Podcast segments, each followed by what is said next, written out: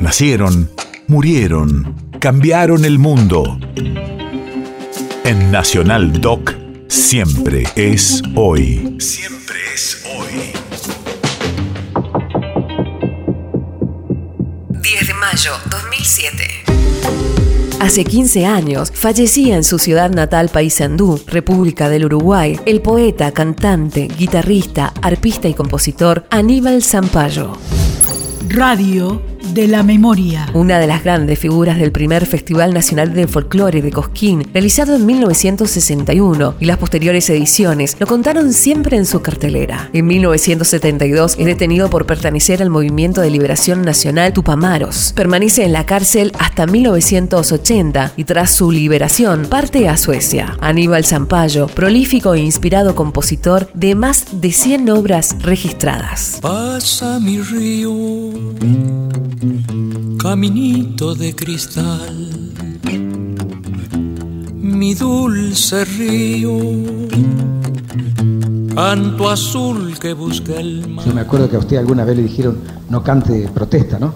Apareció un hombre, un paisano en el teatro donde estaba yo ahí, en Villaguay, y entonces dice, dice seis legos don Aníbal para verlo, dice, este, bueno, un, un abrazo le manda el doctor, dice, que tenga cuidado con la protesta. Yo le dije, mire, dígale al doctor que yo nunca hice protesta, algunas cosas que he tenido que sacado desde ahí son recogidas del pueblo y de todas esas cosas. Garzas viajeras, novias leves del azul, con rumbo norte salpicando el cielo van. Y aquí mi río espejado moja su vuelo, como si fueran pañuelos que en lavando está. Y aquí mi río espejado moja su vuelo, como si fueran pañuelos que Neró lavando está. Apareció a los, tres días.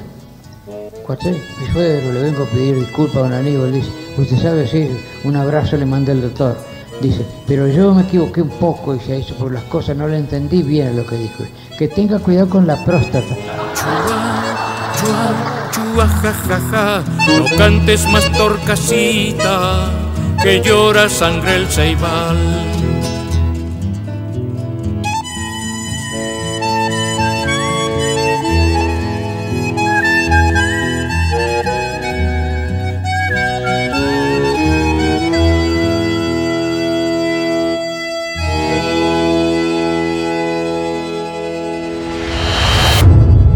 País de efemérides.